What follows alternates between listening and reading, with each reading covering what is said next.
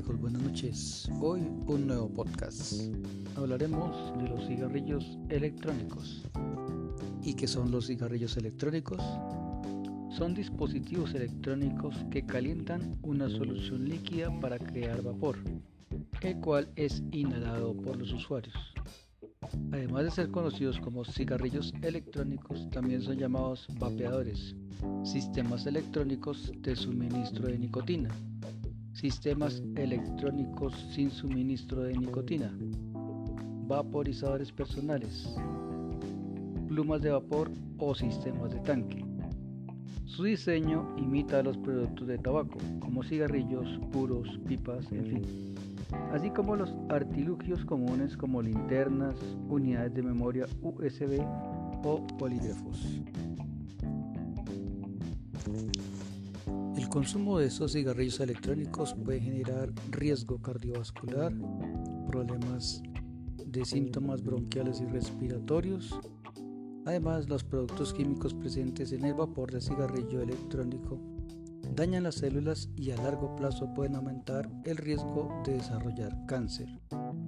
La ingesta accidental de nicotina causa intoxicación aguda, siendo más grave en niños el uso de cigarrillos electrónicos con nicotina causan adicción y aumentan el riesgo de enfermedades cardiovasculares.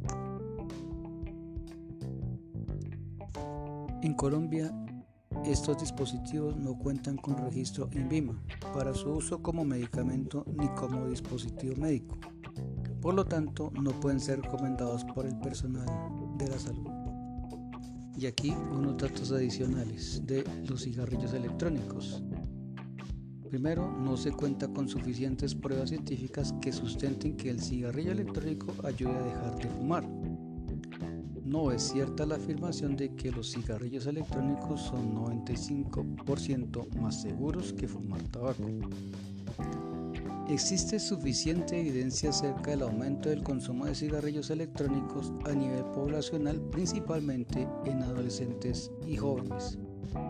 No se recomienda el uso de productos que afecten los pulmones y la salud como los cigarrillos electrónicos. Así amigos que en conclusión los cigarrillos electrónicos no son una buena alternativa para dejar de fumar.